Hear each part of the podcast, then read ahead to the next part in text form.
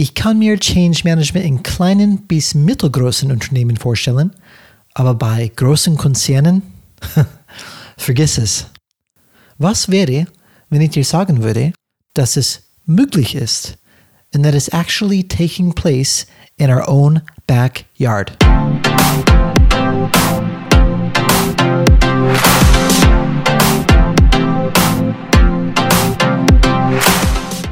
Hallo alle Changemakers draußen, willkommen zu Changes Rad Podcast, wo wir jeden Mittwoch Impulse und Ideen zum Change Management geben.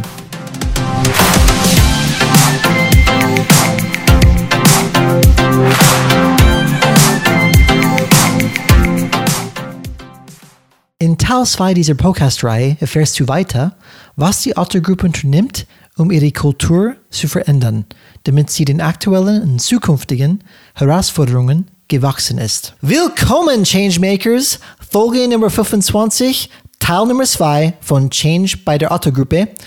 Wie oder wer auch immer unsere Folge letztes Mal gehört hat, wird schon wissen, was es geht. Jeder es geht hat sich diese Folge angehört. Wie? Da fangt ihr mit der Frage an. drei Zuhörer auf jeden Fall, die waren dabei. Auf jeden Fall hast du ja den Wein doch hergeben müssen.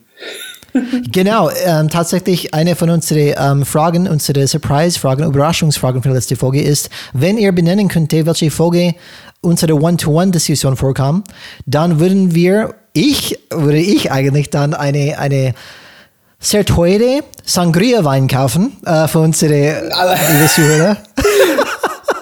Ah, Das hat jemand gemeldet und sie hat es gekannt. Ähm, die kennen unsere Folgen einfach, unsere Zuhörer, Alex. Und ich werde diese Sangria kaufen und dementsprechend verschicken. also, zuhören lohnt sich. Absolut, absolut. Köstlicher, Sangria ist für, für Sangria im Winter. Ja, warum nicht? Man kann es vielleicht sogar erhitzen wie Glühwein. Weiß nicht, wie es schmeckt, aber wir sind So offen für neue Sachen. vielleicht, oder? Genau, genau. Ähm, so, wo haben wir aufgehört? Wir haben aufgehört in Phase Nummer an sich Nummer 4, ähm, in diese Auftauenphase und wir haben ein Case Study. In Effekt, wir haben die Case Study, diese Interview angeschaut von Change bei der Autogruppe, Kulturwandel 4.0. Ähm, wer es vielleicht noch nicht gesehen hat, vielleicht schau bei unserer Folge Nummer 24 auf changesrad.de-podcast, äh, der Podcast, und dann sieht man unsere ganzen Folgen, äh, kann man diese Folge wieder anschauen, anhören ähm, auch die Video anschauen. Und diese ähm, Interviewer, Sebastian Purpose Partigal, ähm, Autor, Redner, Trainer, ähnlicher Typ wie uns, die probiert einfach dann Change, Transformation zu verstehen, hat ein Interview mit Tobias Krüger geführt.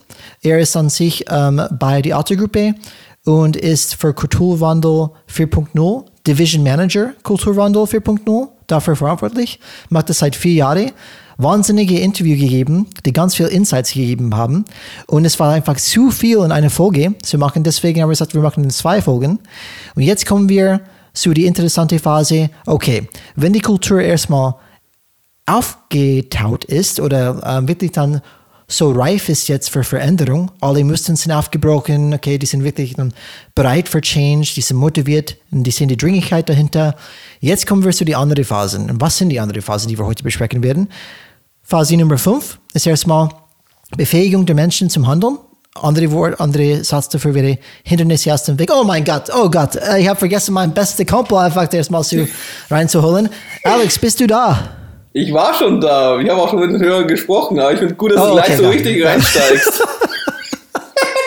Einmal, ganz durch. Ich höre zu und nicke dann ein paar Mal. Okay, okay, passt. Ich überlasse Genau. dir das. Wichtig ist auch noch zu sagen gleich, dass wir dieses Interview versucht uns aufzuteilen oder zu, an, an die Regel von Kotte zu orientieren. Die acht Stufen des Change-Prozesses nach Kotter. Den Wandelpapst. Sollte man vielleicht erwähnen. Oh ja, Für definitiv. die Danke, Zuhörer. danke dafür. Ähm, und was macht Spaß, was mit dieser Auftauphase gemeint wird, bedeutet, was für, das sind die ersten vier Punkte von Kotter drin. Also Dringlichkeit aufbauen, Führungskoalition aufbauen, Vision und Strategie entwickeln, die Vision kommunizieren. All diese Punkte haben wir in Teil 1 dieses Formats besprochen, also Folge 24. Hört rein, es lohnt sich sicher. Und jetzt gehen wir weiter. Und wo waren wir gerade? Bei Punkt 6, oder? Ne, Hindernisse. bei, bei Punkt, Punkt Nummer 5. Genau, und wir möchten was, eine kleine Erwähnung noch am Rande, warum wir das so, so entschieden haben. Wir wollten das einfach ein bisschen greifbarer machen, weil jeder, der sich mit dem Thema Change und Wandel beschäftigt, begegnet einfach diesem Change Management Modell von Kotter, dieses Acht-Stufen-Modell. Und wir wollten anhand dessen einfach an dieses Interview, an dieses praktische Best-Case-Beispiel, der gerade immer noch läuft, es einfach greifbarer machen für euch und anschaulicher. Genau, und, vielleicht auch zu beweisen, dass es tatsächlich in riesige Unternehmen auch dann geht und vielleicht dann funktioniert. Und das wird eine spannende Folge sein, Alex, weil wenn ich merke, ich habe gar nicht bemerkt, dass ich mit dir vorher geredet habe vor ähm, zwei Sekunden und jetzt Das könnte eine spannende Folge sein, ob mein Hirn so funktioniert heute, da bin ich gespannt.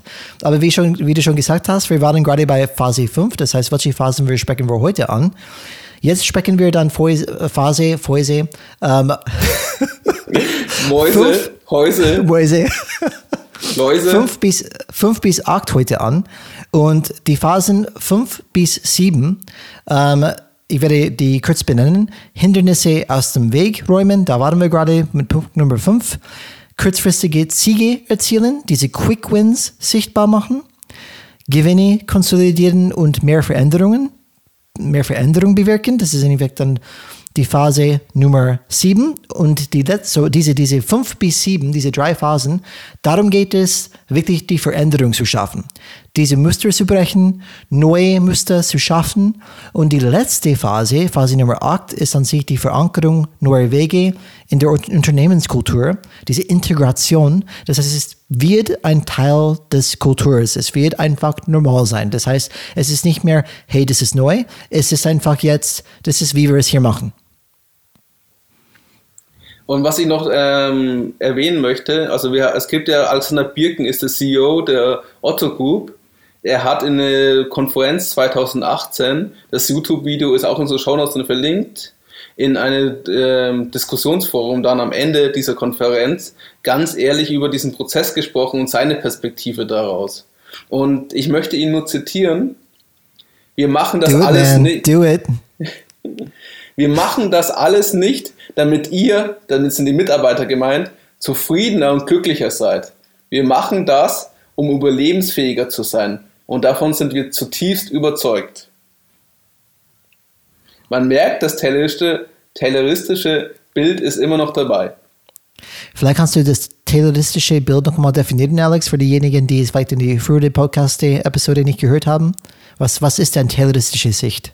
Das tayloristische Sicht ist sehr vereinfacht ausgedrückt zu sagen, man geht davon aus, dass der Mensch von Anfang an keine Lust zu arbeiten hat. Also man geht von einem eher negativen Menschenbild aus und man muss ihn zur Arbeit zwingen. Und die Arbeit wird, äh, wird erreicht dadurch, dass man entweder eine Belohnung gibt, also durch Geld oder durch andere Anreize oder durch Bestrafung.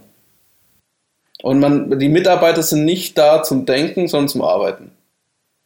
Also Befehle auszuführen, sehr stark hierarchisch. Okay. Kommt ja erst die Fabriken, oder? Damals in Effekt. Okay, Fabrik, man sagt einfach, was ja, zu tun ist, genau, A bis Z. Aus der Förderband-Logik. Genau. Die genau. ist ja von Taylor.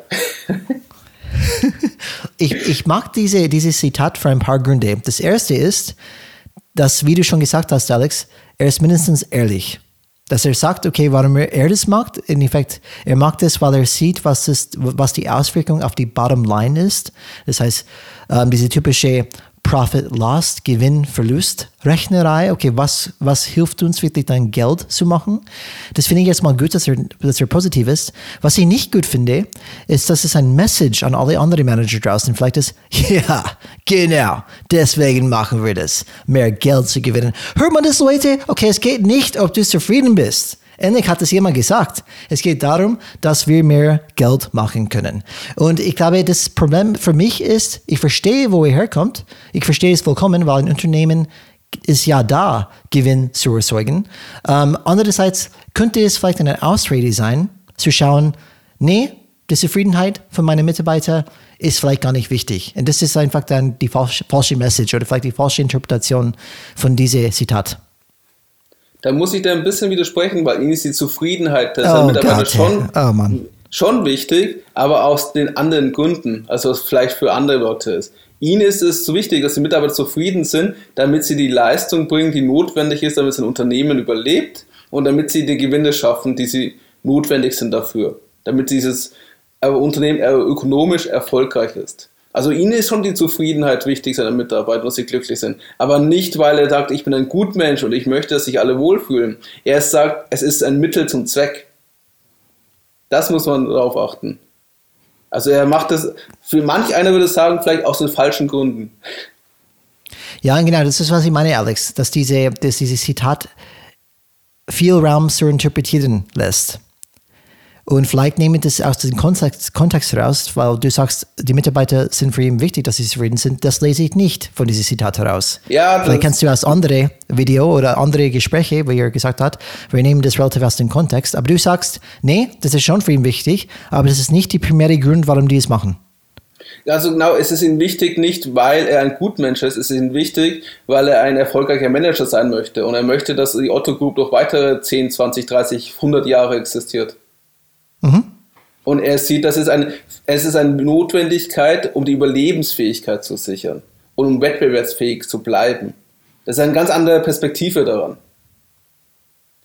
Und ähm, er, ja. was ich auch noch interessant fand von ihm ist, ähm, er hat auch dann noch danach gesagt, wir mussten diesen Weg vor drei Jahren einschlagen. Also er sagt auch, es war nicht freiwillig. Was wir ja dann im ersten äh, Folge 24 auch gut kommuniziert haben, wo die äh, wo wir den Rahmen erklärt haben dieses Prozesses, wo die Krise halt war. Rote Zahlen, Mitarbeiter unzufrieden, Markt schwierig, Marge wird immer weniger. Mhm. Das war kein freiwilliger Prozess. Deswegen ist das Thema Dringlichkeit ja auch immer so wichtig im Change-Prozess. Und die Legitimation. Und äh, noch ein kleiner, ähm, ich nenne es mal so Side-Fact. Ähm, in diesem Diskussionsrunde war auch Michael Trautmann dabei, Manch einer kennt ihn vielleicht von dem Podcast, der eine sehr große Reichweite hat in Deutschland, The Way on the New Work. Und da waren sie schon, das ist 2018, das Video, und da waren sie äh, Folge, schon bei Folge 90. Nur zu sehen, wie lange es diesen Podcast schon gibt von denen. Kann man auch manche, eine Folge ist sicher sehr spannend und interessant für einen, da einzuschalten. Also auf jeden Fall eine Podcast-Empfehlung. Nur ein kleiner Side-Fact, um zu sehen, wie klein die Welt ist. Alex, ähm, nennen wir die zukünftig Fun Facts. Fun Facts, okay. Ah ja, weiter Fun Fact. Ähm, dieses, ähm, diese Diskussion hieß, wenn Tankerkapitäne Schnellboot fahren. Von guter Führung in Zeiten des radikalen Wandels. Okay, okay, nicht schlecht. Genau mein Humor. Genau, genau. Um, ähm, und Alex, um, ähm, wir haben von Alexander, Birken, die CEO der Autogruppe, letztes Mal schon gesprochen in unserer genau.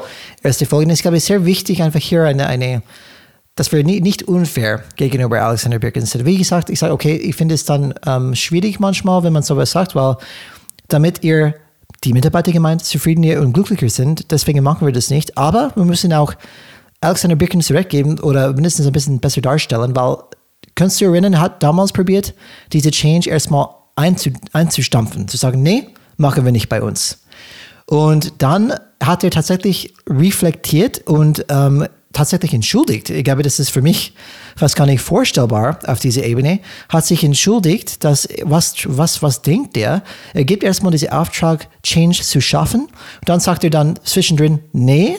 Und trotzdem reflektiert es sich und sagt, hey, ich habe einen Fehler gemacht. Das ist erstmal ein riesiger, riesiger Schritt für mich. Fehlerkultur, dass die obere, die CEO, die Autogroup sagt, ich habe einen Fehler gemacht und nicht nur ich, aber meine Kollegen auch. Wir entschuldigen uns dafür ja. und das muss dann passieren. Und das, Alex, das stellt mich wirklich in vielen Firmen schwierig vor. Und ein großer Respekt an der Alexander Birken, dass er einfach so eine, ähm, ein Novum schafft für mich in, in Deutschland. Und dann kommen wir ja auch später noch dazu mit diesem Thema Punkt 7, Veränderung weiter antreiben, dass diese Geschichte auch bewusst im Unternehmen kommuniziert wird, also zumindest von den Tobias, um einfach ja, genau. zu zeigen, wie, um, um das spürbar zu machen, was dieser Musterbruch bedeutet. Und das war, es ging um eine Mitarbeiterumfrage in der Holding Group ähm, und Alexander war dagegen oder Herr Birken. Ich glaube, obwohl das sind zwar das sind alle bei Du jetzt Kultur, Otto ist eingeführt, also sagen wir auch Alexander. Er kennt mich zwar nicht, aber sind es du? Alex, Alex. Alex, Alex, wir sind auch Purdue. Ähm, ich und Alexander Birken sind auch Purdue. Nur, dass du Bescheid weißt. und auf jeden Fall, ähm, er war das dagegen.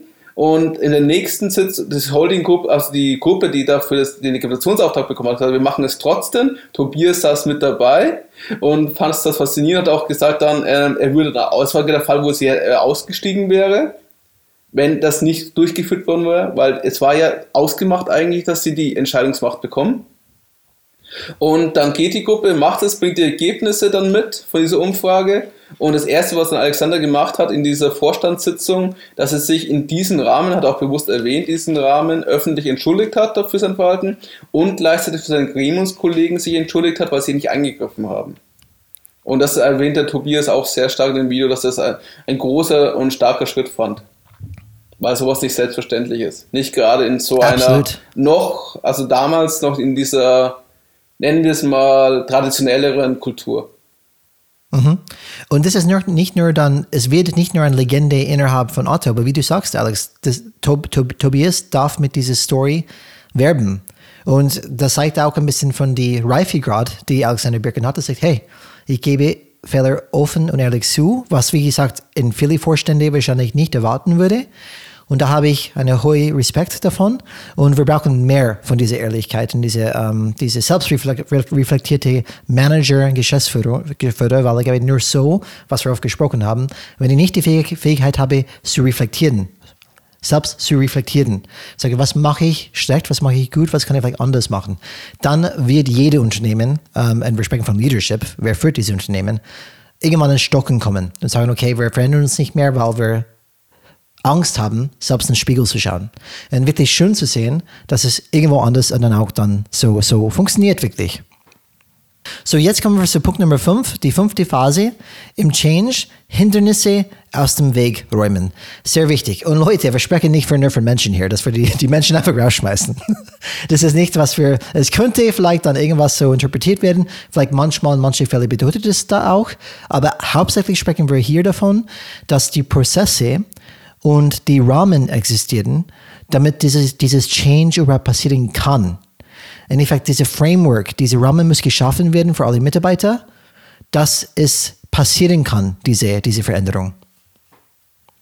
Und was Tobias auch hier sagt, ist, ähm, man muss sich immer wieder bewusst machen, das hat, er hat das, glaube ich, ein paar Mal in diesem Interview auch erwähnt, man kann nicht diese 100% der Mitarbeiter mitnehmen.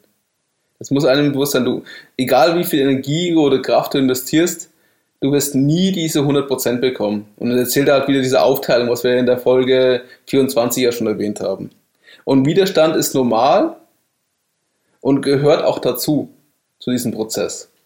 Und äh, es ist sogar legitim und auch menschlich nachvollziehbar.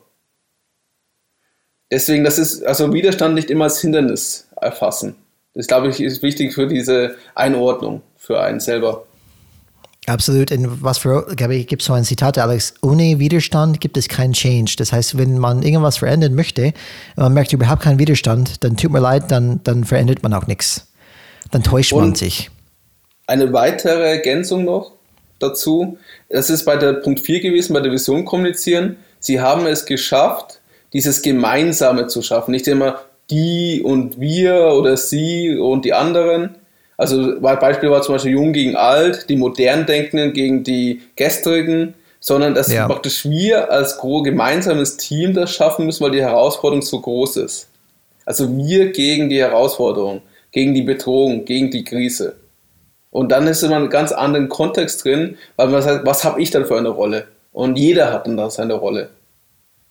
Und du kannst mhm. nicht sagen, hier, das sind die Gestrigen, die Traditionalisten, die an das alte Jahrhundert dranhängen die noch wahrscheinlich an Faxgeräte glauben. Als einzig wahre Kommunikationsmittel. Was? Wie? Fax, Fax, Faxgeräte? Ist im Versandhandel immer noch ein Thema. Das gibt's nicht, ey. Kannst du erinnern, diese, diese in Leipzig, Alex? In Leipzig war das ein Faxladen. Ähm, das das auch, gesehen, ja, das hat mich auch überrascht, dass es sowas noch gibt. Aber im B2B sind Faxgeräte noch ein Thema. Zwar nicht mehr so hoch, aber es sind immer noch 10 bis 20 Prozent. Das gibt's nicht. Ey. Irgendwann wird es soweit sein, dass es War bei unseren alten Arbeitgeber auch so. Das muss im B2B-Bereich. Ja. Wo die CFO da immer ein bisschen darüber aufgeht. Ich verstehe nicht, wieso. Der Prozess ist so teuer. Aber so, Alex, nennen wir ein paar Sachen, die ich auf jeden Fall mitgenommen habe. Zum Beispiel, der Tob Tobias und sein Team, die haben einfach gesichert und geschaut, dass es wirklich physische Räume ähm, geschaffen werden, damit die diese ganze Design von diesen neuen Prozesse und Muster einfach dann ermöglichen können. Und bewusst auf den Autocampus und auch weg außerhalb den Autocampus. Dass man sagt, man hat wirklich Freiräume und wirklich physische Räume, wo man weg von das Tages Tagesgeschäft kommt, nicht nur gedanklich, aber auch physisch, damit man überhaupt Raum gibt, über neue Gedanken und neue Gedanken zu schaffen. Und das ist was für meinen Hindernisse aus dem Weg räumen, wenn ich das nur als on top zu meinen Mitarbeitern gebe, in der Ta Tagesgeschäft, und die dürfen gar nicht irgendwo hingehen, dann werden die wirklich eine schwierige Zeit haben, überhaupt über neue Muster zu entwickeln, neue Gedanken zu haben, weil die sind immer noch gefangen in diese Tagesgeschäftmuster. Das fand ich ein sehr wichtiger Punkt am Anfang, Alex. Das zweite, ähm, was mir aufgefallen ist, und das haben wir damals ähm, in unserer letzten Folge ein bisschen dann eingeleitet, wie haben die das geschaffen erstmal? So, es gab erstmal sechs, sechs Themen, Thesen, wo die gemeint haben, okay, wir prüfen diese Thesen, wir erforschen, ob diese Thesen wirklich die Probleme sind bei uns in das Unternehmen. Wir haben insgesamt ein Team von 50 dezidierte Personen, die um diese Themen kümmert, geteilt auf sechs Teams. Und dazu ähm, auch mitgedacht, damit die diese Befähigung und die Legitimation, äh, äh, diese, dieses Wort macht mich fertig, und die Legitimation haben, haben die zum Beispiel immer jemand von der Betriebsrat, von der Personalabteilung und von der, von der Kommunikationsabteilung dabei, damit die einfach in jeder Situation wirklich dann handeln können. Und das war, so das ist in Effekt diese Ausgangsposition. Wir haben physische Räume, wir haben festgelegte Teams, wir haben auch die, die Inhalt oder die Personen, die Teams teilweise definiert in ihrer Rolle, damit wir, egal wo wir hingehen, dass wir wirklich dann befähigt sind, irgendwas zu tun. Ja, die, die haben es ja Workstreams genannt. Und es hat immer einen Aufruf, also immer ein Vorstand war praktisch verantwortlich für das Thema. Und die haben dann eine Gruppe von Freiwilligen gesucht, die zusammen mit dem Vorstand dieses Thema dann bearbeitet haben. Und das war dann meistens dann nochmal drei, zehn, es hängt auch vom Thema ab, es waren immer zehn, zwischen 10 und 50 Leute. Um einfach dieses Machbarkeit, also einfach zu machen, ja, ihr dürft jetzt gestalten, um es einfach legitim zu machen. Und er hat auch gesagt, Kultur findet ja nicht kognitiv statt, sondern äh, man muss ins Tun kommen. Also das Machen entsteht durch das Tun. Und das war deswegen wichtig, dass man solche Formate geschaffen hat. Und auch mhm. bei eins dieser Themen, das ist ein positives Beispiel, ist dieses Otto Now rausgekommen. Die haben praktisch okay. so ein, sie haben 30 Leute unter 30, das war ein weiteres Projekt praktisch innerhalb dieses ganzen Kulturwandels. Man hat einfach die 30 äh, motiviertesten Leute, die unter 30 waren, mal in eine Projektgruppe zusammengetan, ohne zu wissen, was für Ergebnisse äh, rauskommt. Und ihnen auch die Möglichkeiten und das Geld gegeben. Und dann ist mhm. halt dieser Vermiet, äh, Vermietsystem Ottonau rausgekommen, wo man einfach sich die elektronische Ware mieten kann. Also ich kann mir ein neues iPhone mieten, eine GoPro, je nachdem, was ich fürs Wochenende vielleicht brauche, oder einfach eine Drohne.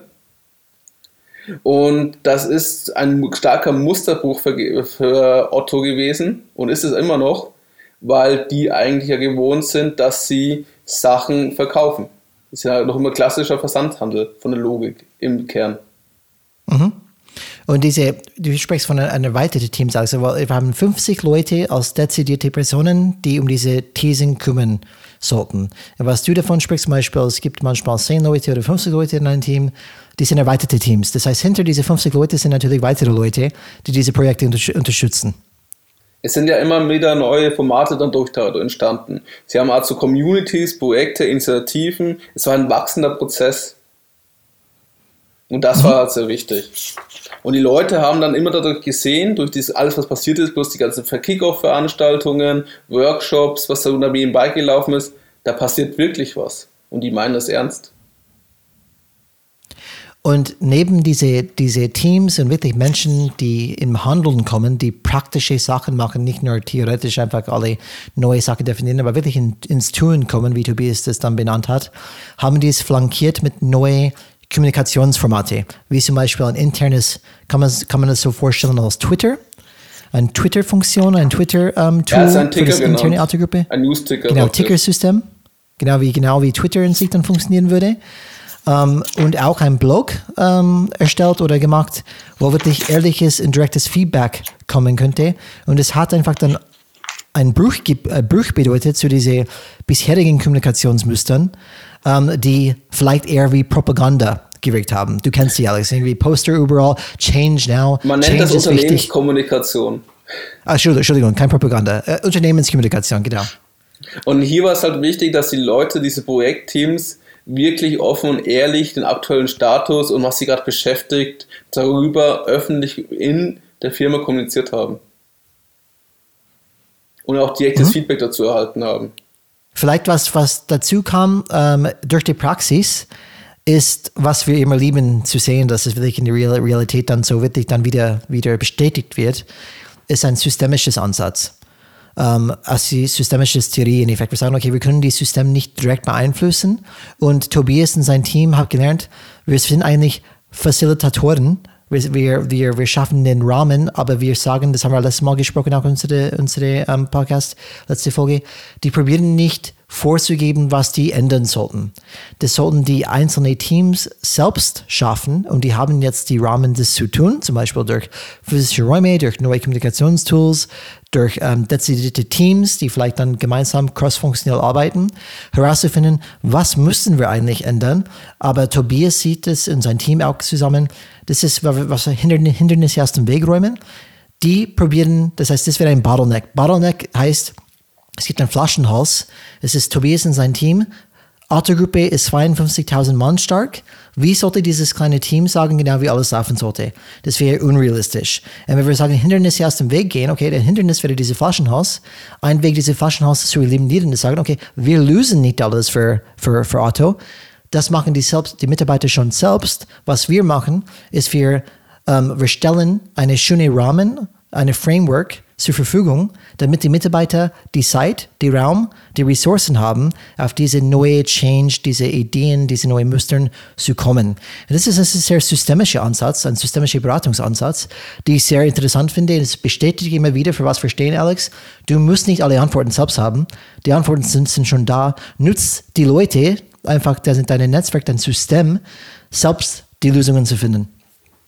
Ja, wichtig ist, was Tobias da auch gesagt hat, er hätte dann mit seinem kleinen Team, das sind glaube ich fünf bis sieben Leute, ähm, über 4000 Workshops leisten müssen pro Jahr. Was ja, unmöglich wäre. Vergiss es. Ja, genau. Und das Zweite ist ja auch, dass sie nicht so arrogant waren, wie du schon gesagt hast. Ich gehe nicht davon aus, dass ich die beste Antwort weiß. Ich gehe immer davon aus, es gibt einen, der eine bessere Antwort hat auf meine Frage. Und es geht darum, diese Person zu finden und zu enablen, damit sie sich einbringen kann. Also zu ermächtigen. Mhm. Und ähm, der, der, letzte Punkt von mir, Alex, dann glaube ich, du hast dann irgendwas für diese Punkt, dann, ähm, die du einfach dann hervorheben wolltest. Äh, von, von Rahmen her, was haben die noch gemacht zum Beispiel? Die haben geschaut, dass diese Verantwortung für das Kulturwandel, die haben diese Verantwortung übertragen an die Geschäftsführer. Und der Geschäftsführer könnte diese, diese Verantwortung nicht äh, delegieren. Das heißt, jede Geschäftsführer für seine Organisation war verantwortlich und auch dann äh, müsste auch zeigen, was sie wirklich machen für diesen Kulturwandel. Und das räumt den Hindernis aus dem Weg, weil wenn jeder Geschäftsführer wirklich für seinen eigenen Wandel verantwortlich ist, dann müssen die an sich dann reporten nach oben, sagen, okay, ich muss irgendwas machen, weil das wird direkt von mir erwartet. Das kann ich nicht delegieren, das verschwindet nicht, die vergessen es nicht, da muss ich damit beschäftigen. Was er auch hier sagt, das war am Anfang, es geht ja um diesen Legitimationsprozess, ähm, das, das war seine Hauptaufgabe, also das war seine Hauptarbeit am Anfang des ganzen Kulturwandelsprozesses. Dass er sich sehr viel unterstützt mit seinem Team, mit dem Vorstand, mit der Geschäftsführung ausgewechselt hat und dann anhand dessen die Legitimation dafür bekommen hat und auch die Prozesse dann festgelegt. Also sie haben gemeinsam erkundet, wie die Prozesse aussehen müssen, haben dann, er nennt das dann so Verträge abgeschlossen, also ein Commitment. Und diese Verträge wurden auch immer wieder, also er hat es ja genannt, das Unverhandelbare. Das war dieses der Rahmen dafür. Was sind die Punkte, was unverhandelbar sind? Und anhand dessen wurde der ganze Prozess aufgebaut. Finde ich ein interessant äh, Perspektive auf jeden Fall, um zu zeigen, du brauchst immer das Commitment, aber du musst auch immer fragen, seid ihr noch committed? Also er lässt immer auch einen Reflexionsrahmen dazu. Genau, er fragt so. noch einmal kritisch nach, glaube ich, oder? Bist du wirklich committed?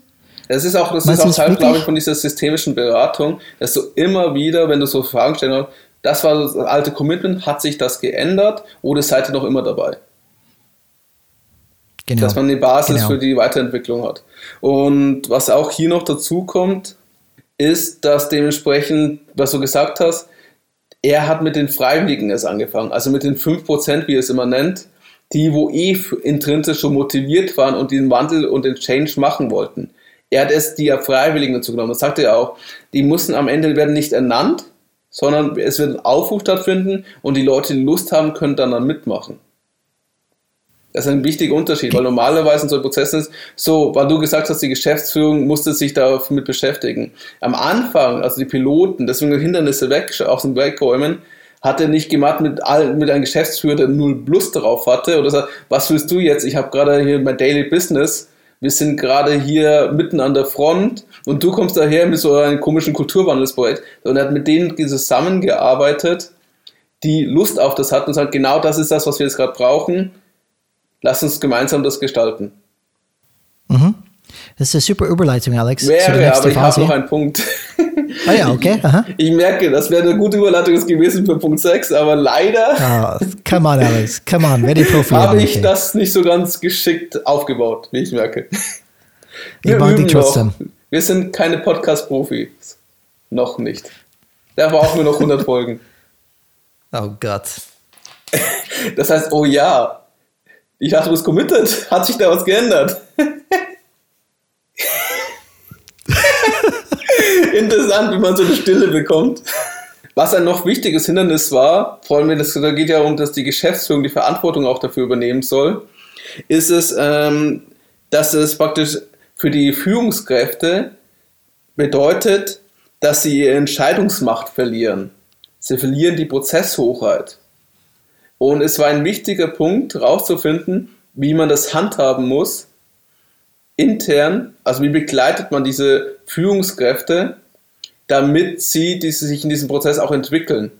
Und er hat auch da ganz klar eingesprochen, es gibt nicht die Führungskraft, das ist genauso wie bei den Mitarbeitern. Es gibt halt 5%, die komplett dafür sind, dann so 60%, die abwartend sind oder 65% und dann äh, 15 Prozent, ne, es war mehr, aber ich weiß, was sie meinen. Also die Mehrheit war dann abwarten und 15 Prozent war dagegen. Machst selber die Rechnung. Ich habe dich verstanden. Finde ich gut. und ähm, dementsprechend haben sie, das ist auch ein Hindernis natürlich, weil es ja auch Ängste sind.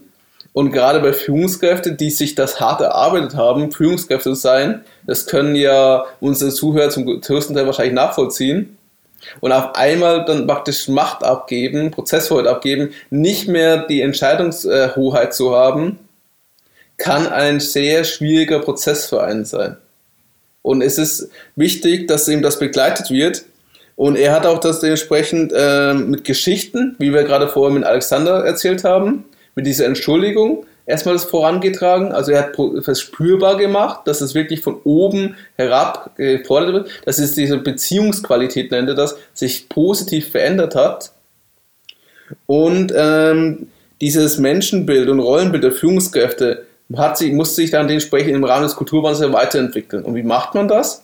Es gibt ein Befähigungskonzept dazu. Also es gibt ja automatisch schon für die Führungskräfte in so großen Konzernen gibt es ja schon Trainingsprogramme.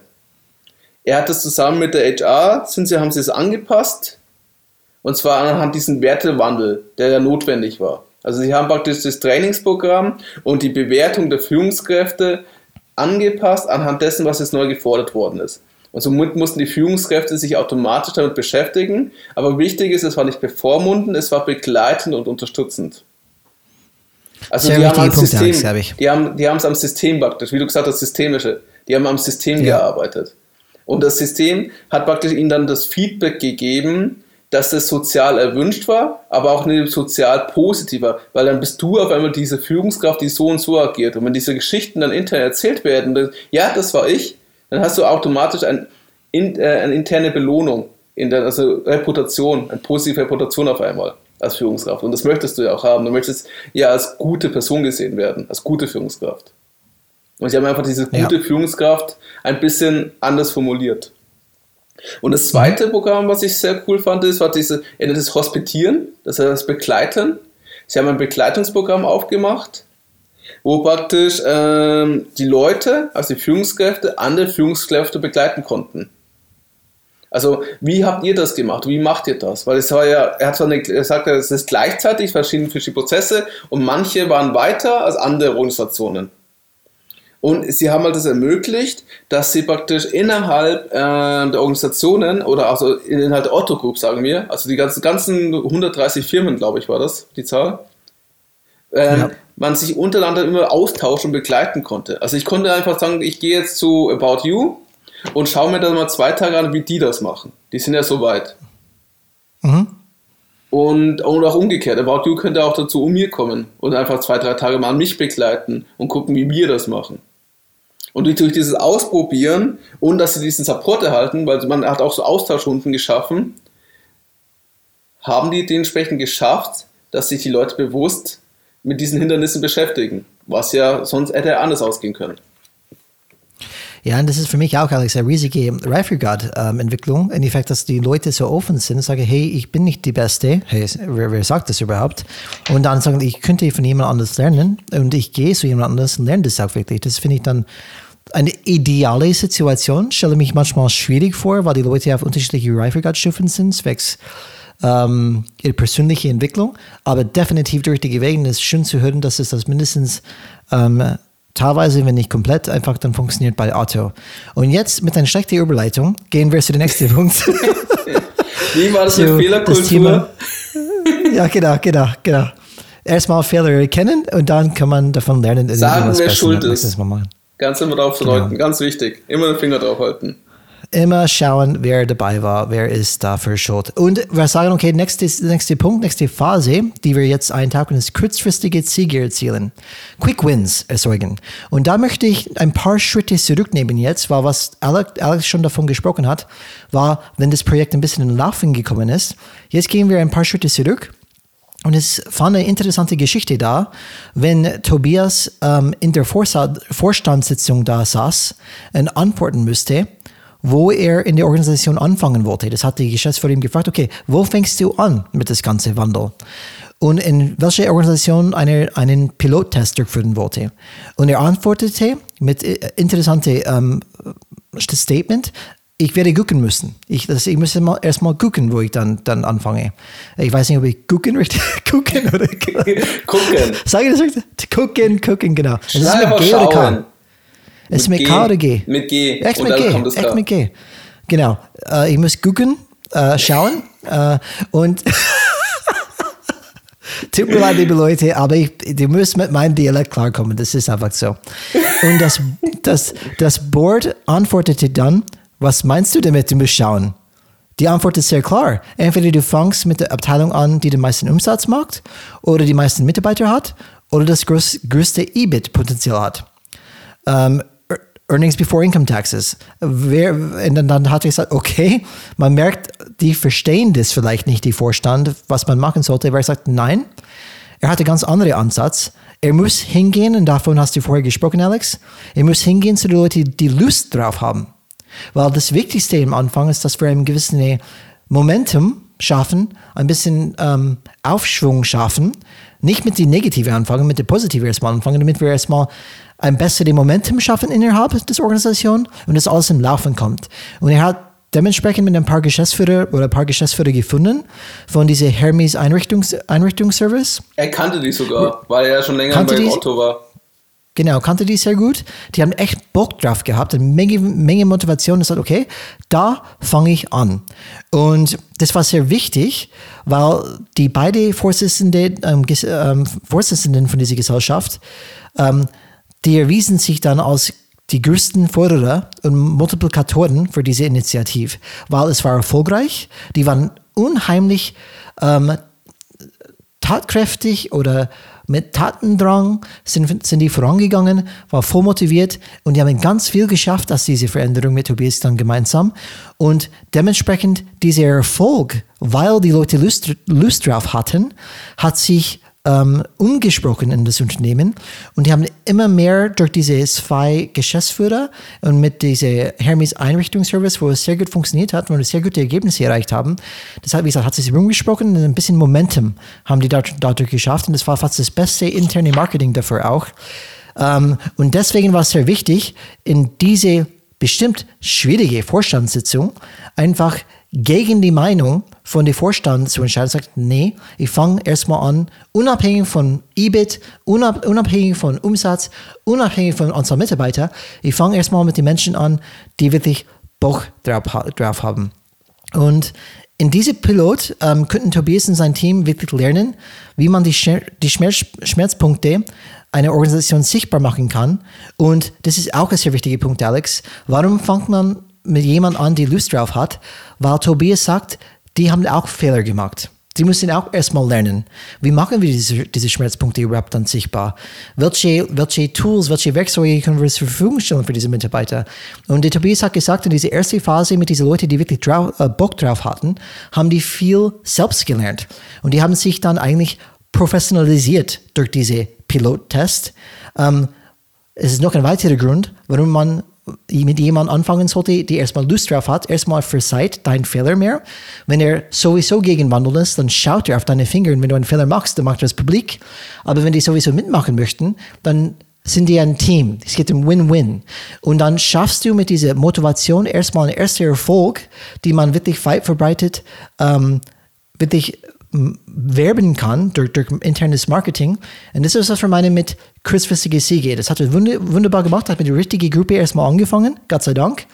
Und dementsprechend eine Momentum, eine Aufschwung geschafft, geschafft in das Unternehmen, die sagt, hey, das funktioniert, wir wollen auch dabei sein. Was auch hier wichtig ist, ähm, dass sie praktisch auch diese Erfolge durch Zahlen beweisen konnten. Sie konnten dann wirklich sagen, guckt, wir haben dadurch sogar mehr Gewinn geschaffen. Und es war halt da, es ging halt darum, es ging um die interne Zusammenarbeit. Die lief halt teilweise nicht optimal. Das sind diese Schmerzpunkte, diese dicken Bretter gewesen, wo sie dann durch diesen Erkundungsprozess sichtbar gemacht haben. Und die Erkenntnis war, das fand ich auch interessant, was wir natürlich schon öfters schon erzählt haben, aber wenn man intern so gefangen ist, glaube ich, wenn man das einfach nicht sieht, ist, dass man diese Schmerzpunkt mit dieser Zusammenarbeit bei Hermes, bei Inter, die Zusammenarbeit der verschiedenen Abteilungen nicht nur mit einer technisch lösen kann. Also man gibt nicht einfach den Tools und dann funktioniert das. Sondern man muss das auch menschlich angehen. Und man wirklich, dass die Leute miteinander reden, dafür Räume zu öffnen und auch immer darauf zuzugehen. Und das war eine wichtige Erkenntnis für sie. Und das war der Durchbruch sogar. Und die Folge war dann in diesem Projekt, das so vier bis fünf Monate ging, dass dann auch mal Hermes auf einmal bessere Zahlen geschrieben hat. Genau, und ähm, das war für mich dann so, so wichtig, dieser Punkt. Ich habe nicht viel mehr zu sagen über Quick Wins ähm, erzielen, ähm, weil das, die anderen Punkte kommen ein bisschen später in andere Phasen. Aber Alex, ich glaube, du hast noch irgendwas dann zu ergänzen zu dieses Thema. Was er noch bei Hermes dann gesagt hat, damit konnte er nochmal zur Geschäftsführung gehen und gucken, schaut, es funktioniert. Das war sein Quick Win. Ein weiteres, was ein bisschen später dann war, er hatte dann praktisch als Beispiel genannt die Organisation Schwab, er hatte sie genannt. Die Organisation Schwab ist anscheinend eine kleine Organisation in der Otto Group, wo es darum geht, äh, es ist klassischer, ein klassischer Versandhändler und er befindet sich gerade in der Transformation in eine neue Marke und ähm, er nennt das immer in ein zukunftsfähiges Konzept. Und der Geschäftsführer hat sich dann 2018 praktisch ein Shoutout gemacht in diese Online-Kommunikationsplattform, wo sie die Möglichkeit, wo die Führungskräfte sich untereinander austauschen und hat gesagt, wir haben Probleme mit, bei der Angebotserstellung. Wer kann uns helfen? Und er hat gesagt, das ist so ein krasser Musterbruch gewesen, was wäre damals nie möglich gewesen, dass ein Geschäftsführer sich öffentlich, also öffentlich intern vor alle anderen geschäftsführende Organisationen der Otto Group dahin stellt, also das war halt ein virtueller Raum, und sagt, ich habe ein Problem und brauche Hilfe. Absolut, ja. Normalerweise sagt wie du bist ein schlechter Geschäftsführer, hätte er praktisch eines auf die Birne bekommen wenn es sowas gemacht hätte. Und mhm. die waren praktisch 2018 also soweit schon. Genau, wie du siehst, Alex, die, die Treppen kehrt man von oben. Alexander Birken, diese Legende intern, dass er auch dann Fehler macht. Das nehmen auch solche Geschäftsführer auch vielleicht dann zu Herzen und sagt, okay, wenn er sich traut und er, er fordert eine Kultur, wo man Fehler machen kann und darf, das ist Beweis dafür, Alex, dass diese Kultur mindestens teilweise schon gab, Gott sei Dank, oder die haben das mindestens geschafft durch diese Kulturwandel. Und dass Schwab wirklich sagt, hey, ich brauche Hilfe bei der Angebotserstellung. Bon Prix kann das auch sehr gut machen. Das heißt, wir schauen über die Schulter von Bon Prix und sehen, wie die das machen. Das ist der Vorteil von diesen großen Netzwerken, die die haben. Und nur durch so einen eine Musterbruch können diese Potenziale wirklich dann zu, zu, zu den Oberfläche kommen. Und es geht sogar weiter. Das hat, äh, nee. das ist ja auch. du musst doch sagen, doch. Nee, weißt du, wie so, so ja. ja, genau, genau. Doch, nee, das kann nein, nicht sein. Oh, das gibt's nicht. Oh, okay, oh. du machst weiter. das, das Meme schaffen wir noch nicht ganz. Da sind wir noch nicht so eingespielt, glaube ich. Das Faszinierende war, dass Bon, also dann wurde gesagt, Bon Prix kann das sehr gut mit der Angebotserstellung. Und das hatte praktisch von mehreren Seiten dann gehört. Und dann ist es weitergegangen, dass Bonprix gesagt hat, wir helfen euch, diesen Prozess aufzubauen. Und zwar, indem sie pro bono, also ohne praktisch eine Gegenleistung, sondern normalerweise, wenn man verschiedene Organisationen hat, macht man eine Rechnung dafür und sagt, hier, guckt mal, ich verzichte dann praktisch auf die Leute. Das heißt, ihr müsst mir das bezahlen, diesen Verlust. Hatte, haben sie er, er hat, der Tobias hat gesagt, zig Leute in einen Bus, in verschiedene Busse gepaart und für sechs Wochen zu Schwab geschickt, damit sie in einem Sprint diesen Prozess aufbauen. Schon krass. Und das muss man sich mal überlegen. Also ich weiß nicht, wie viele von unseren Hörern in größeren Organisationen arbeiten, aber dass sowas praktisch nicht nur einerseits praktisch hier diese, ich stelle mich in, ich stelle mich in den Raum, sage, ich brauche Unterstützung, und bekommen dann diese Unterstützung, sondern dass sie auch die Ressourcen dann von einer externen Organisation bekommen und das fast kostenlos. Ja, das, das aus meiner Erfahrung ähm, kennt, kennt man Schwierigkeiten allein unter Business Units in einer Organisation. Und jetzt sprechen wir von komplett die unterschiedlichen Organisationen. Auf einmal, die fünf Leute zur Verfügung stellt, hier, für sechs Wochen hast du die, löse das und danach sind wir quitt. Das passt schon. Ja, genau, das, das, das kennt man fast nicht. Ja, genau. Und ähm, ich glaube, das, das ist eine, eine noch ein gute, jetzt haben wir eine gute Überleitung, glaube ich, geschafft, Alex, der nächste Punkt, weil wir sprechen von diese, diese Ansporen von, von, von Aufsch Aufschwung. Das heißt, Quick Wins erzielen, damit jeder sieht, hey, da ist was dran an diese Kulturwandel. Machen wir weiter. Jetzt habe ich noch Lust, weiterzumachen. Und jetzt kommen wir zu Gewinne konsolidieren und mehr Veränderung bewirken. Das heißt, was, was heißt dieser Punkt? Dieser Punkt heißt, du machst diese Gewinne, diese kleinen Erfolge sichtbar und je mehr Erfolg du hast, je mehr Aufschwung du bekommst und auch mehr Unterstützung du bekommst, weil die Leute sehen, hey, das funktioniert, ich möchte auch dabei sein. Und nur ein kleines ähm, Beispiel zu geben, bei diesem ersten erfolgreichen Pilot, ähm, Pilotprojekt, die Tobias hatte mit diesem Hermes Einrichtungsservice. Das war eine Zeitspanne von circa vier bis fünf Monaten. Und ähm, in der die anderen Geschäftsführer auch sahen, was los war und dann auf einmal auch dabei sein wollten. Und an diesem Punkt hat er gesagt, da müssten tatsächlich Leute anstellen, weil sein Team war einfach zu klein, alle gleichzeitig dann zu bedienen. Und er hat einfach nicht die Kapazität, einfach dann alle wirklich dann loszulaufen in diese Pilotprojekt einfach zu skalieren. Und ähm, das zeigt ein bisschen, warum diese Veränderung, äh, diese wichtige Anfangs Quick Wins so wichtig sind, sichtbar zu machen. Man nutzt den Erfolg, Dieser Erfolg macht man erfolgreicher und dann kriegst du mehr Einfluss innerhalb des Organisations, weil Leute sehen, dass ich will auch Teil davon sein. Dann kommen wir weg von diesen 5%, die absolut dabei sein wollen im Anfang, zu einer größeren ähm, Prozentsatz, das heißt diese neutrale Mitte, diese 60 Prozent zum Beispiel sagen auf einmal, hey, ich möchte auch dabei sein. Ich möchte ein Teil von diesem Erfolg sein. Und das ist, glaube ich, dann sehr wichtig, was sie auch gesehen haben. Auf einmal wollten alle dabei sein. Das hat gesagt Tobias, die sind alle zu ihm gekommen, hey, wann können wir irgendwas machen? Das ist genau die richtige Situation, ähm, die man braucht. Und dann musst du einfach diese Momentum nutzen und sagen, okay, jetzt haben alle Bock drauf. Jetzt gehen wir rein, machen wir noch mehr Veränderungen, weil wir so viel Gewinne schon hatten. Was hier noch wichtig ist, nicht alle, aber die Mehrheit. Du wirst nie alle bekommen. Richtig. Ähm, was auch noch wichtig ist, er hat praktisch ähm, festgestellt, dass praktisch es hat, er nennt es immer Qualität der Beziehungen hat sich verändert. Also von dieses stark hierarchische in mehr diese informelle. Dass praktisch theoretisch ein ähm, Student die den Vorstand Fragen stellen kann oder sogar Unterstützung von denen bekommt was eigentlich undenkbar wäre. Und er meint, er hat auch gesagt, es muss spürbar sein. Also er muss, ähm, es war wichtig bei diesen Veränderungen weiter voran, es muss immer spürbar sein. Und die Spürbarkeit kam halt dadurch, dass sie einmal die Geschichten haben, diese Mythen, wo sie immer wieder verwenden können und dass neue Geschichten immer entstanden sind durch diese ganzen Projekte, durch diese ganze Zusammenarbeit, durch die ganzen Communities, Initiativen. Und ähm, auch praktisch, es waren auch Kleinigkeiten. Zum Beispiel, die Leute haben angefangen, anders E-Mails miteinander zu schreiben. Die haben ja auch das Du eingeführt. Dass man das Seeds, diese Seeds-Kultur abgelegt hat. Oder auch, wie man Dialoge führt, auch kritische. Es war auf einmal ein anderer Prozess. Und was ihnen auch ganz wichtig ist, jede Firma hatte seinen eigenen äh, Kulturprozess. Mit seinem eigenen Tempo, mit eigener Geschwindigkeit und mit eigenen ähm, Regeln.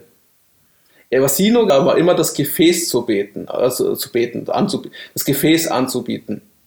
Mhm und den, also wie gesagt, den Rahmen und diesen zu begleiten und zu unterstützen. Aber jede Organisation hat für sich selber entschieden, wie dieser Kulturwandelprozess auszusehen hat oder aussah und aussieht, mhm. weil er irgendwie abgeschlossen ist. Und ich glaube, das ist ein wichtiger Punkt ist, Alex. Wir sprechen, okay, wenn wir Entscheider haben, wir sprechen von Stakeholder Management und ich möchte, dass irgendwas funktioniert. Wir müssen wissen, was ist wichtig für unsere Stakeholder. Und wie wir am Anfang gesagt haben, Alexander Birken sagt, er macht es nicht primär einfach dann zufriedene Mitarbeiter zu machen oder einfach glücklicher zu machen. Er macht es einfach, dass die überleb überlebensfähig sind langfristig. Und was hat es damit zu tun? Geld. Hat es wirklich einen Einfluss auf mein Gewinn-Verlust? Berechnung.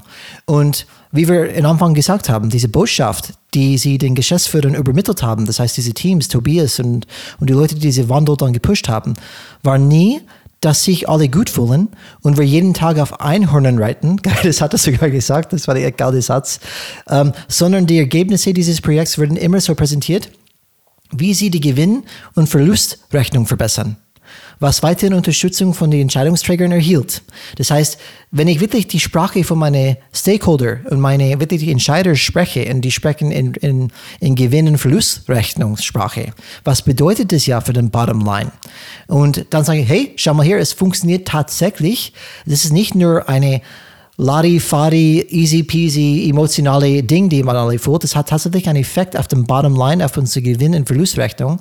Stich, Stichwort dann mehr Unterstützung, Legitimierung des Prozesses. Das heißt, mehr ähm, Geschäftsführer stehen dann dahinter, die sehen, hey, das ist genau, was wir wollten. Dementsprechend kriegt dieses Team mehr Befähigung, mehr Ressourcen und das meinen wir mit Gewinne konsolidieren und da, das nutzen, einfach mehr Veränderungen zu bewirken. Ein weiterer Punkt war zum Beispiel, dass sie eingeführt haben, dass dieses Führungsfeedback, das praktisch die Führungskräfte von ihren Mitarbeitern bekommen haben, die haben ja so einen, anscheinend so einen so 365 Grad Feedback-Prozess, dass das die Führungskräfte untereinander dann geteilt haben. Also sie praktisch eine Plattform hatten, wo sie untereinander sich die unterschiedlichen Führungsfeedbacks gezeigt haben und anhand dessen gesagt, du bist doch da besser. Kannst du mir sagen, was du da anders machst oder kannst du mir sagen, wie du das machst? Um einfach davon zu lernen. Und da ist halt nochmal wichtig, es ist nicht der Fokus, ach guck mal, er hat so schlechtes Feedback oder guck mal, er ist da und da schlecht, sondern wirklich sagen, guck mal, ich mach, du machst da anscheinend was anderes als ich, es scheint gut anzukommen, darf ich mir mal das anschauen, wie du es machst. Also eine ganz andere Atmosphäre zu schaffen. Ja, definitiv. Und Alex, wagen wir zum letzten Punkt zu kommen oder hast du noch einen? Da kommt der Vorstand noch. Da kommt das Vorstandtreffen. Da geht es mir um dieses Vorleben. Das, das, das, ist bei, das ist bei mir bei der, bei der Verankerung drin. Das ist bei mir auch ein, ein bisschen hier drin. Ja, dann fangst einfach da an und wir machen eine Fließe, äh, fließende, das heißt, das mache ich jetzt. Also wir machen jetzt den Übergang zu der letzten Phase. Verankerung neuer Wege in das Unternehmenskultur. Alex hat einen Punkt, der eigentlich noch zu theoretisch diese Gewinne konsolidieren dann, dann passt und auch, auch ein bisschen zu dieser Verankerung passt. Deswegen werden Alex mit diesem Punkt anfangen, diese, diese Brücke schafft zu dieser nächsten Phase. Wie gesagt, Verankerung neuer Wege in das Unternehmenskultur heißt, wir integrieren diese neuen Muster, diese neuen Gedanken, diese neuen Prozesse, ähm, dass die wirklich Teil des normalen Alltags werden. Alex, du kannst loslegen. Es geht ja darum, dass der Vorstand von der Otto Group sich einmal im Monat trifft, um praktisch über den Prozess zu reflektieren, Sachen einzufordern und auch diese Sachen vorzuleben. Und am Anfang war das eher mehr sehr Fokus auf sich selbst. Das ist auch interessant, was da sagte Alexander Birken in einem anderen Video, das wir in der Show Notes verlinkt haben, ein bisschen was dazu. Er hat es genannt, ähm, eine Ehetherapie. Weil dann musst du dir vorstellen, du hast einen Vorstand von lauter Alpha-Tiere, die auf einmal sich mit sich selbst beschäftigen sollen und in die kritischen, schmerzhaften Themen reingehen sollen. Und sie brauchten, und sie hat ganz, ganz wichtig, er sagt, das haben sie, hätten sie nie alleine geschafft. Sie brauchten jemanden, der verhindert, dass sie immer in diese alten Muster zurückkehren. Und die hatten neben natürlich den Tobias Krüger sein Team, andere Leute drin, wie zum Beispiel anscheinend ein Professor für Entwicklungspsychologie, der sie über ein halbes Jahr begleitet hat. Also sie haben jetzt immer von extern die Unterstützung geholt, die sie benötigt haben, um das zu schaffen. Und was ich halt interessant finde, ist hier, der Vorstand, ihr müsst bedenken, ein Vorstand, wenn, das heißt, wenn der sich Zeit für ein Thema nimmt, kostet das viel Geld und ist sehr schwer zu schaffen, dass sie sich lange um ein Thema kümmern. Und der Vorstand hat gesagt, dass sie einmal im Monat sich zusammensetzen und einen ganzen Tag für das Thema die Kulturwandel investieren. Von 9 mhm. Uhr bis 19 Uhr oder 18 Uhr, je nachdem, wie lang der Tag war. Das ist schon viel Zeit, Alex. Wenn du überlegst, alle Geschäftsführer einen ganzen Tag, wenn du überlegst, was das für ein Kostenblock ist. Allein durch naja, die Gehälter. Ist, was ich im Jahr verdiene, auf jeden Fall. Sowieso. Wahrscheinlich alle zusammen. Gerade bei so einem großes Unternehmen.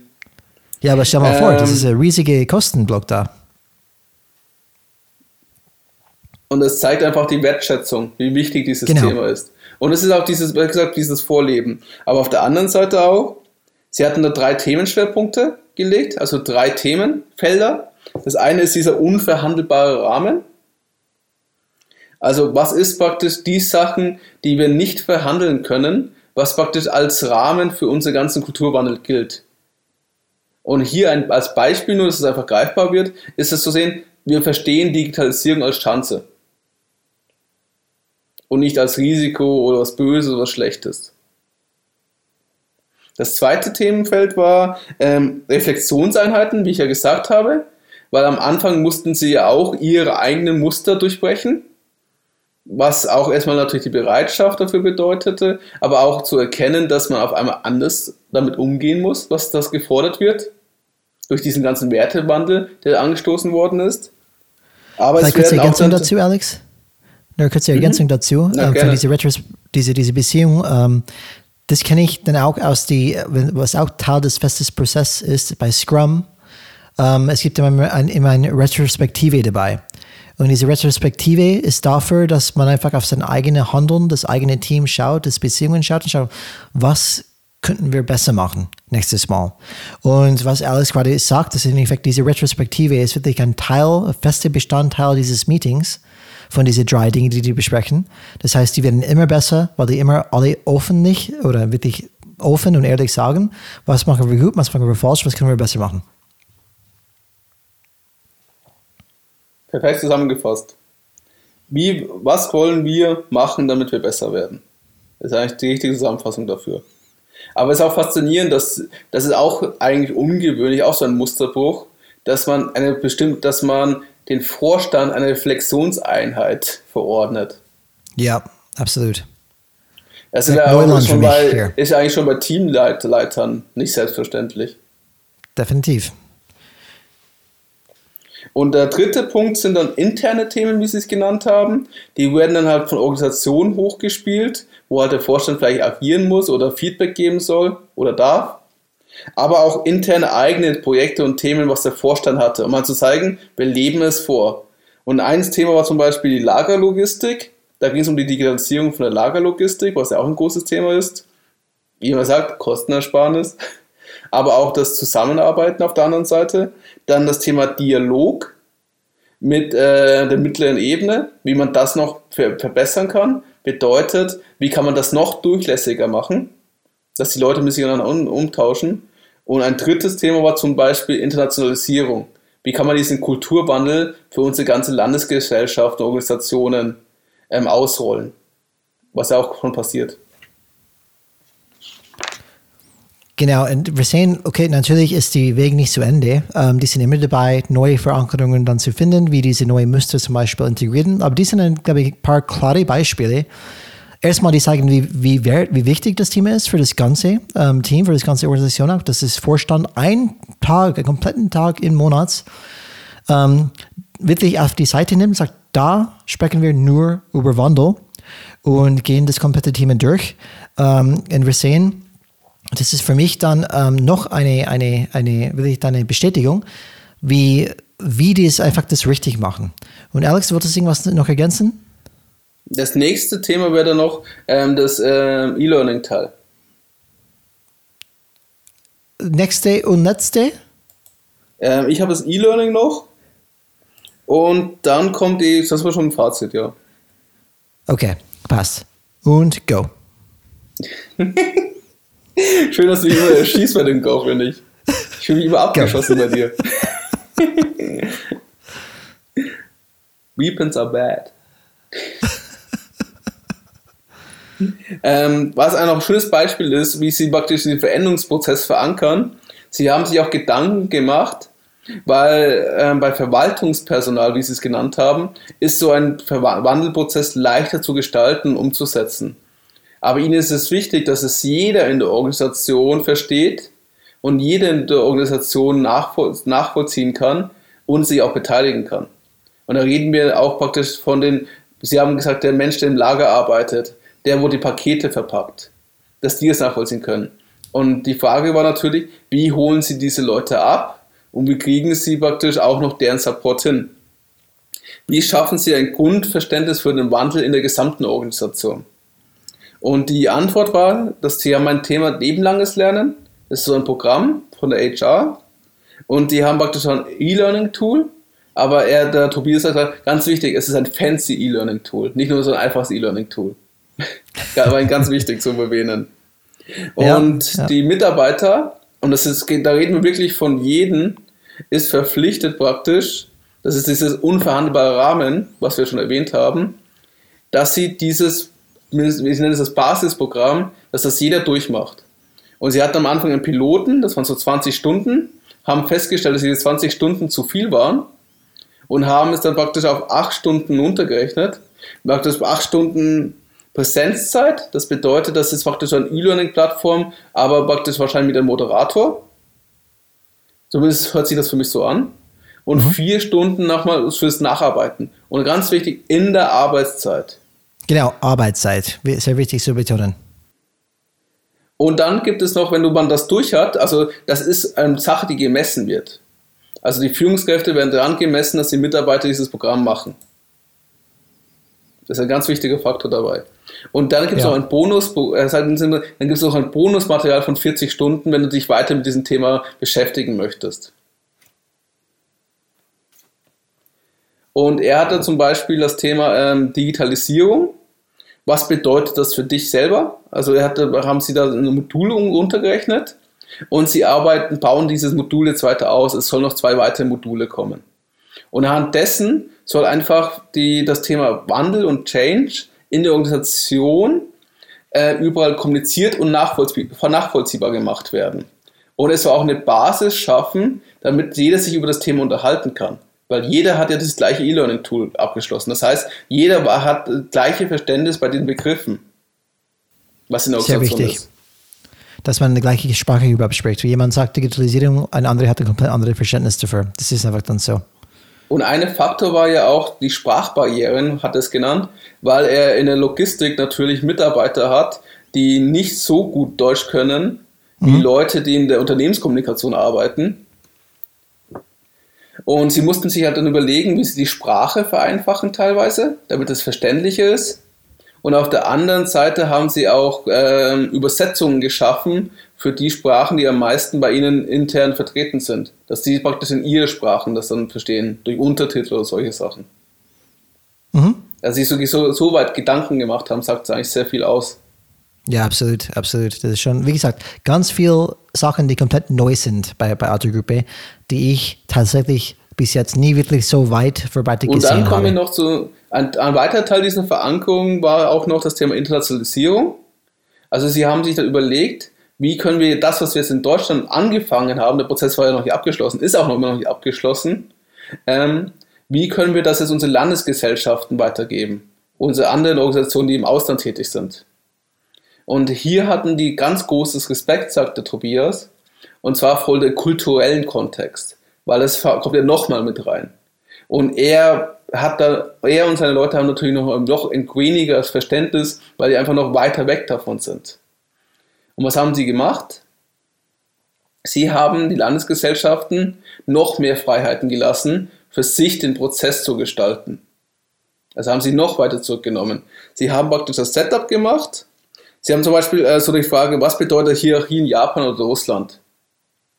Komplett unterschiedliche Antworten und nicht vergleichbar teilweise mit Deutschland. Und sie haben auch festgestellt, wie sie diese Freiheiten gegeben haben, dass die Länder ganz anders darauf geantwortet haben, wie sie nie erwartet hätten und das im positiven Sinne.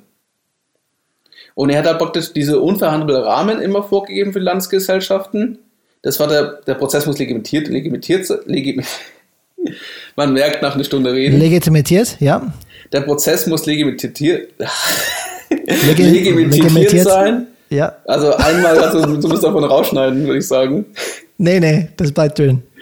Na toll. ähm, es, wurde, es ging um die Verbindlichkeit der Geschäftsführung vor Ort praktisch und es wurde auch ein Vertrag aufgesetzt mit denen. Dann mussten sie praktisch erkunden, selbstständig und selbst für sich die Antworten finden und sie haben lokale Kulturwandelteams aufgebaut, die temporär dafür existierten. Und die Prämisse war für diese Teams, dass einer vom Betriebsrat dabei sein musste, dass einer von der Unternehmenskommunikation oder von der Kommunikation dabei sein musste, einer aus der HR und die Personen, wie wir schon vorher erwähnt haben, wurden nicht ernannt, sondern wurden, waren Freiwillige, also die Lust darauf hatten. Und anhand dessen, was sie dann erkundet haben, das ist die dritte unverhandbare Prämisse, äh, Voraussetzung für diesen Wandel war, dass sie ähm, Schwerpunkte setzen mussten.